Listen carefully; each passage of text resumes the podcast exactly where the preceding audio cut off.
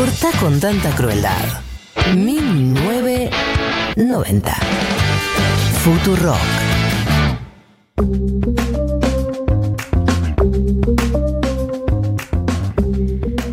Vamos a entrar a las 14.46, eh, ya en breve sí, 47. Tengo una obsesión por decir el número cuando están 00. No está bueno eso, Pau, no, no, no es un- una, una virtud de una conductora ser obsesiva con eso. Ya son 14.47, digo, sorry, ya estoy tranquila con eso. Está perfecto. Vamos a entrar en el perfil de Guado de Pedro, 43 años. ¿La de quién? De Daddy Yankee.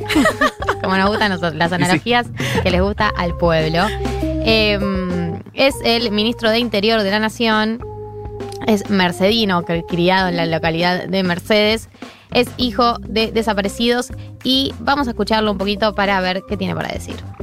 Comencé en el, en el 97, yo me metí, a mí me, lo que más me llamó fue la, el sentimiento de impunidad, eso fue lo que más me llamó a militar, Eh, por eso me metí en la comisión que organizó, que inventó los eh, scratches, Eh, tener una difluencia en el habla, no es no fluencia, no fluido.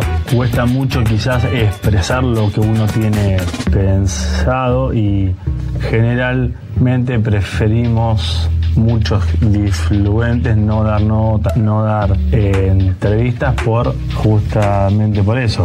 Vamos a seguir trabajando como lo venimos haciendo con todos los sectores fomentando el diálogo. Para que esto pase, les pedimos que este diálogo empiece a ser sincero y sin picardías. Los argentinos y las argentinas necesitan que todos estemos a la altura de las circunstancias. Este era Guado de Pedro, también conocido en Twitter como arroba Guado de Corrido, mejor cuenta de Twitter de la Argentina por ahí. Así es. Sí, ¿no? Mejor cuenta de Twitter de la Argentina.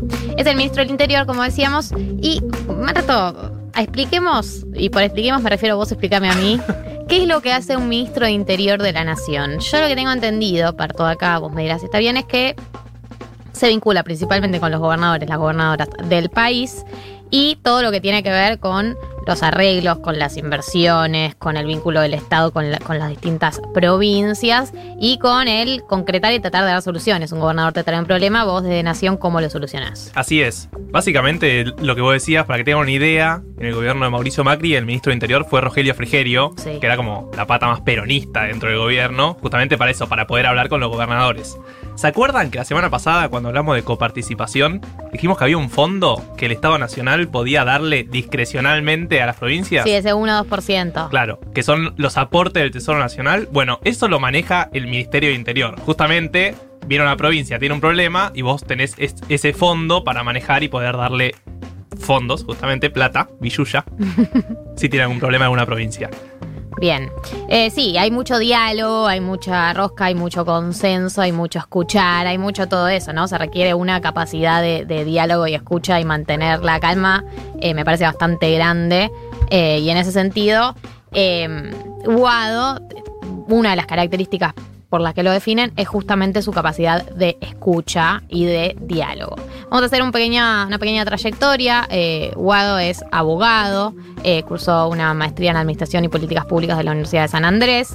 Eh, cuando militaba en la UBA, cuando militaba, cuando estudiaba Derecho en la UBA, militó en NBI, que es la agrupación Necesidades Básicas Insatisfechas, buen nombre, de agrupación, que era la que había fundado Mariano Recalde. En los 90, a fines de los 90, militó en Hijos. Él es hijo de desaparecidos, ahora vamos a contar su historia. Y participó desde el inicio en la gestión de la, gestación de la cámpora. Ya militaba cuando estaba en, Mercedes, empezó a militar y ya eh, cuando, cuando vino a estudiar eh, Derecho a la UBA, eh, no solamente militó en NBI, que es esta agrupación de derechos, sino después en la gestación de la cámpora. Eh, durante esta, esta gestación de la cámpora se hace muy amigo de Máximo Kirchner, con quien al día de la fecha sigue siendo muy amigo. O sea, de, los políticos, de las políticas que conocemos, Máximo es de los más amigos de Guado de Pedro. Eh, y es con, con quien construyeron toda esta estructura. Fue, ahí fue creciendo, obviamente de la mano del kirchnerismo, se acercó a Néstor, se acercó a Cristina, eh, ellos de hecho tuvo reuniones con ellos cuando él estaba en la cámpora, todavía no era un gran referente como es ahora, se empieza a acercar, Néstor lo ficha, lo cita a una reunión en el Calafate, empieza a crecer eh, de la mano de Néstor y de Cristina también. Fue vicepresidente de Aerolíneas Argentina, fue diputado nacional por la provincia de Buenos Aires en 2011. Después, en febrero de 2014, integró el Consejo de la Magistratura en representación del oficialismo del kirchnerismo. Eh, en mayo del 2014 fue nombrado vicepresidente del Partido Justicialista Nacional y eh, también fue apoderado del PJ bonaerense. A los 38 años llega eh, con, con Cristina a la Secretaría General de la Presidencia. Después, bueno, etapa a Macri, obviamente se va de la gestión y ahora vuelve eh, con el Frente de Todos al puesto de ministro de Interior. Eh, vale aclarar que él y Máximo son dos de las personas eh, de la cámpora que más laburaron y fomentaron la conformación del Frente de Todos como lo conocemos, digamos, esta ampliación eh, del kirchnerismo originario y más núcleo duro hacia una versión más amplia y, y- societal con otros sectores del peronismo. Y de hecho sé que tiene un gran, una gran relación y un vínculo político muy fuerte hoy en día con Sergio Massa.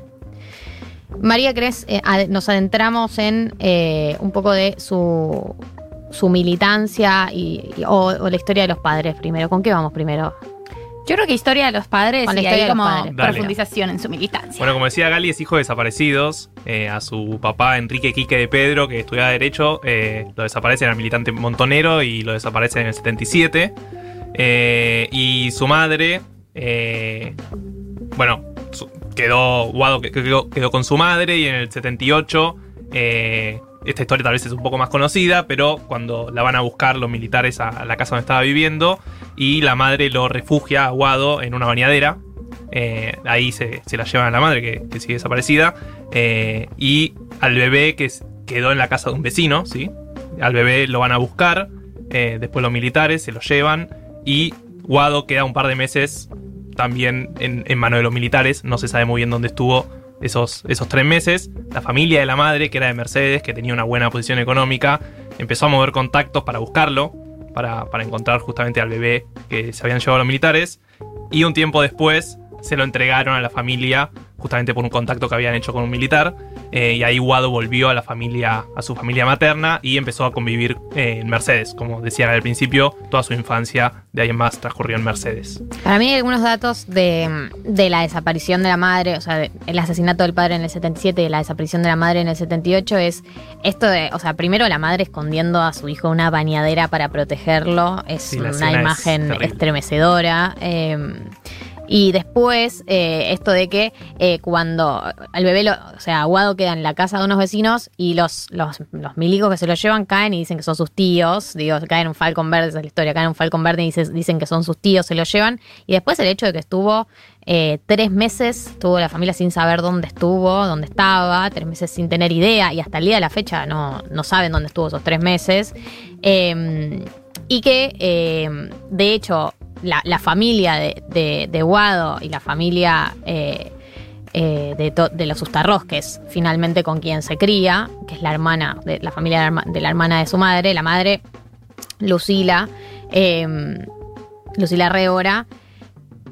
Ellos eran de Mercedes, una familia eh, muy clásica y muy, muy de ahí, y de hecho eran vecinos de Agosti, eh, del tío de, Ago- de- del hermano de Agosti. Agosti, para quienes no saben, fue eh, uno de los integrantes de la primera cúpula militar de la dictadura, fue de la primera junta.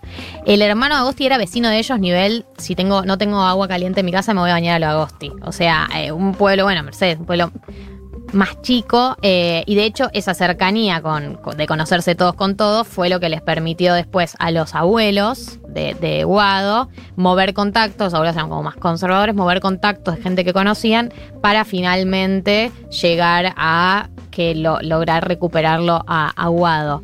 Otra cosa que también me llamó mucho la atención es que eh, la madre, Guado, siempre dijo que si a ella le pasaba algo quería que lo criara su hermana, que fue finalmente quien la, la crió, Estela Révora, la madre de Jerónimo, de Jerónimo y de Juan y Ustarroz, eh, intendente.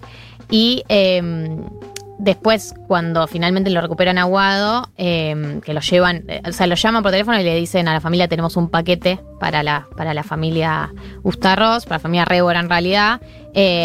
Lo, llevan a la Catedral de Mercedes, la familia lo recupera y eh, lo que recuerdan los, los hermanos, los hermanos de Guado, los Ustarros, es que un día la madre Estela les dice va a venir un hermano nuevo eh, que era Guado, que era su primo, y iba a vivir con nosotros. Y que cuando llega Guado, abren la puerta y entra con un. Ellos tienen el acuerdo de que entra con un patito relleno de telgopor, un muñeco. Y después se crió como en un mundo, una familia muy, muy numerosa, mucho primo, mucho tío, mucha fami- familia grande, eh, el campo, la pampa, Mercedes, los, los, los, aboga- eh, los abuelos abogados, profesionales, alta curnia, después tienen tíos radicales y los sobrinos son como más progresistas, como que tienen distintas capas de la familia con distintas posturas políticas y mucho de mucho campo familiar, jugar al fútbol, correr, en el verano nos vamos todos juntos a Mar del Plata, alquilamos dos carpas, lona en el medio, ocho familias, tres casas, como mucho se crió en una familia muy grande y muy colectiva en Mercedes después. Bueno, cuando llega a estudiar eh, a Capital, eh, a la UBA, cuando llega a estudiar Derecho, así como él mismo dijo en ese audio, en el 97 se acerca a la organización Hijos. Y ahí hay también como una coincidencia eh, de, esas, de estas historias de, de militancia y crueldad de esos años tan oscuros. Y es que en esta organización, eh, él al principio no sobresalía mucho, sus compañeros de hijos destacan que al principio era bastante tímido también por, su cuestión en el habla, eh, que lo hace ser un poco tímido inicialmente, pero se integra como al grupo de la logística que organizaba los scratches, que eran una práctica que, que tenía esta organización. En ese momento, muchos de los represores que hoy eh, están presos, eh, en ese momento estaban libres y lo que ellos hacían era ir y escrachar eh, que ahí vivían represores y contar un poco de los delitos que habían cometido. Y eso no era una cosa tan, tan sencilla en los noventas, porque en ese momento quizás esos represores que no tenían un lugar muy jerárquico, igual seguían teniendo muchos vínculos con las fuerzas de seguridad. Entonces, si bien no eh, los, los asesinaban, sí eh, sufrían ellos, Guado y sus compañeros de hijos, un montón de acoso eh, por parte de fuerzas de seguridad que denunciaban estos scratches. Y ahí él como que empieza eh, con una trayectoria muy fuerte y con uno de sus amigos, que es algo que, que a mí me parece como, y destaco esta, esta coincidencia y esta historia, que es Charlie Pisoni, que también era otro, otro hijo desaparecido, gran militante de hijos, después de, de ser amigos y un tiempo que, que- ya tenían una relación y un vínculo, Pisoni se entera de que él se llama Carlos Enrique por el papá de Guado y que le pusieron Enrique porque su papá era eh, como respondía y el referente político de su papá era el papá de Guado. Es increíble. Eso es como- Eso se entera ya siendo amigo. Ya siendo bueno. amigos. Entonces, claro, como que explicaba un poco como esa química eh, también que tenían. Y él empieza a crecer mucho dentro de la organización, dentro de hijos, y ahí empieza a militar también en NBI. NBI, eh, eh, en ese momento contemporánea a una organización que Marto conoce muy bien, que es eh, la famosa TNT, que eran las organizaciones no peronistas, porque no eran peronistas, pero unas organizaciones de los noventas, en donde estaban grandes referentes políticos hoy en día. De TNT era eh, el gobernador de la provincia de Buenos Aires, Axel Kicillof. TNT es de economía, ¿no? Igual. Claro, es la, la, eh, la agrupación de economía de la UBA, que creó que estaba Axel Kicillof y varios más, Mercedes Alessandro, por ejemplo. Eh, eso, fines de los 90, menemismo, no era necesariamente peronista, pero sí era contra el menemismo y, y tomaban la lógica, mismo NBI, de los nombres se nota como medio la lógica menemista de ser cancheros en la política. Este TNT era tontos, pero no tanto. Claro, Y NBI es necesidades básicas insatisfechas. unos nombres. Eh, Buenos nombres. Ellos empieza como ya, a conocerse con todos ellos también, como con esta generación eh, política. Ahí empieza a trabajar eh, en el gremio de los judiciales como abogado y después entra brevemente eh, a la gestión de Ibarra en la Secretaría de Turismo de la ciudad de, la ciudad de Buenos Aires. Y ahí, eh, un poco a finales de, de- de los noventas y con estas organizaciones que empiezan como a avanzar, ellos empiezan a tener diálogos entre NBI, TNT, hijos, las militancias barriales y a ponerse de acuerdo en una sola organización. Sale el GEN, eh, que es como la organización que conforman. Y esa discusión les tomó mucho tiempo, no fue una discusión que se saldara fácilmente. Les tomó más, más de un año debatir cómo se iban a unificar. Y de ahí él genera como la organización protocámpora, que es lo que después se va a convertir en la cámpora. Y eh, con ya ellos con este armado, compañeros de Juan Cabandier, la cámpora empieza a tener muchísima visibilidad y muchísima relevancia, muy adoptados por Néstor Kirchner sobre todo, que se siente muy convocado por estas fuerzas de la juventud. Y ahí eh, él y Juan Cabandier empiezan como a ser muy apadrinados dentro de la política, lo llevan a este encuentro eh, en el Calafate, donde conoce a Cristina eh, y a Néstor y se empieza a volver cada vez más referente de la organización. Transformarse en una persona pública es algo que, que para su dislexia del lenguaje se vuelve como una, un- una motivación de, de- de primero explicitarlo, porque él ha sido bastante explícito al respecto y también como de, una vez siendo explícito, de superarlo un poco y poder hablar y tomar la palabra pública. Sin embargo, todo el mundo dice eh, que eso también es una gran cualidad porque como tiene que pensar bien antes de, de hablar, es una persona que se caracteriza por su gran capacidad de escuchar y que eso se ha vuelto un- una, una cualidad política. Como todo el mundo dice que es un tipo brillante para la política, pero que además es un tipo que escucha muchísimo y que escucha bien, que te escucha en serio, no quiere pisarte, no quiere como esperar a que termines para hablar él. Y eso se ha vuelto una, una cualidad como armador político. Sí, eh, ya volviendo como a, la- un poco a la actualidad y a su rol actual, digo, eh, su rol actual es, es diálogo constante con todos los sectores. Tiene que hablar con gobernadores, tiene que hablar con todo, porque además te, te cuentan que habla con todos los sectores, que tiene un buen vínculo con Horacio Rodríguez Larreta, por ejemplo, como así tuvo que hablar con mucha gente para armar el frente de todos, porque digo, no es que todos salieron a, operar eh, esa, esa coalición, sino que hubo algunos que fueron especialmente a poner el cuerpo a dialogar. Guado de Pedro fue uno de ellos, sin embargo, él es ADN camporista, digamos, él es de la cámpora, eh, sus referentes son Cristina y Máximo, en eso es un tipo muy orgánico, pero, eh, pero sí, como decía María, hay, hay una, una palabra que se repite mucho que es esto de eh, la escucha y el diálogo y cómo de alguna manera se capitalizó eh, esto que originalmente uno lo puede ver como una limitación, porque la política es tipo estar hablando todo el tiempo en lugares y más encima como a ver quién la tiene más grande, a ver quién habla más rápido y a ver quién se hace el más el pija. Eh, perdón por la expresión metafórica. eh, bueno, en este sentido pudo capitalizar eso. Eh, otros datos de él es que le gusta jugar al fútbol, se lo define como un cuatro rústico, eh, que es, bueno, es exigente, es duro. Me dicen que es, o sea, si bien tiene esto del trato del diálogo, es un tipo difícil de para negociar, es un tipo duro, es un tipo como que firme, está todo bien, dialogamos, pero firme y exigente. eh, y en ese sentido es, es, es difícil negociar y... también es, eh, se, se lo conoce también por eh, distintas situaciones en las que se sensibilizó vinculadas a la restitución de identidades, como eh, cuando fue le- eh, cuando presentaron los DNIs de identidad de género se emocionó, o eh, todo lo vinculado al derecho a la identidad, lógicamente. Claro, el ser ministro de Interior es el que firma los documentos. Si ven en sus documentos, tienen la firma del ministro de Interior, entonces es bastante gráfico que, que él esté firmando los documentos de identidad de todos los argentines. Bueno, este es nuestro ministro de Interior. Ahora lo conocemos un poco más nosotros, lo conocen un poco más ustedes.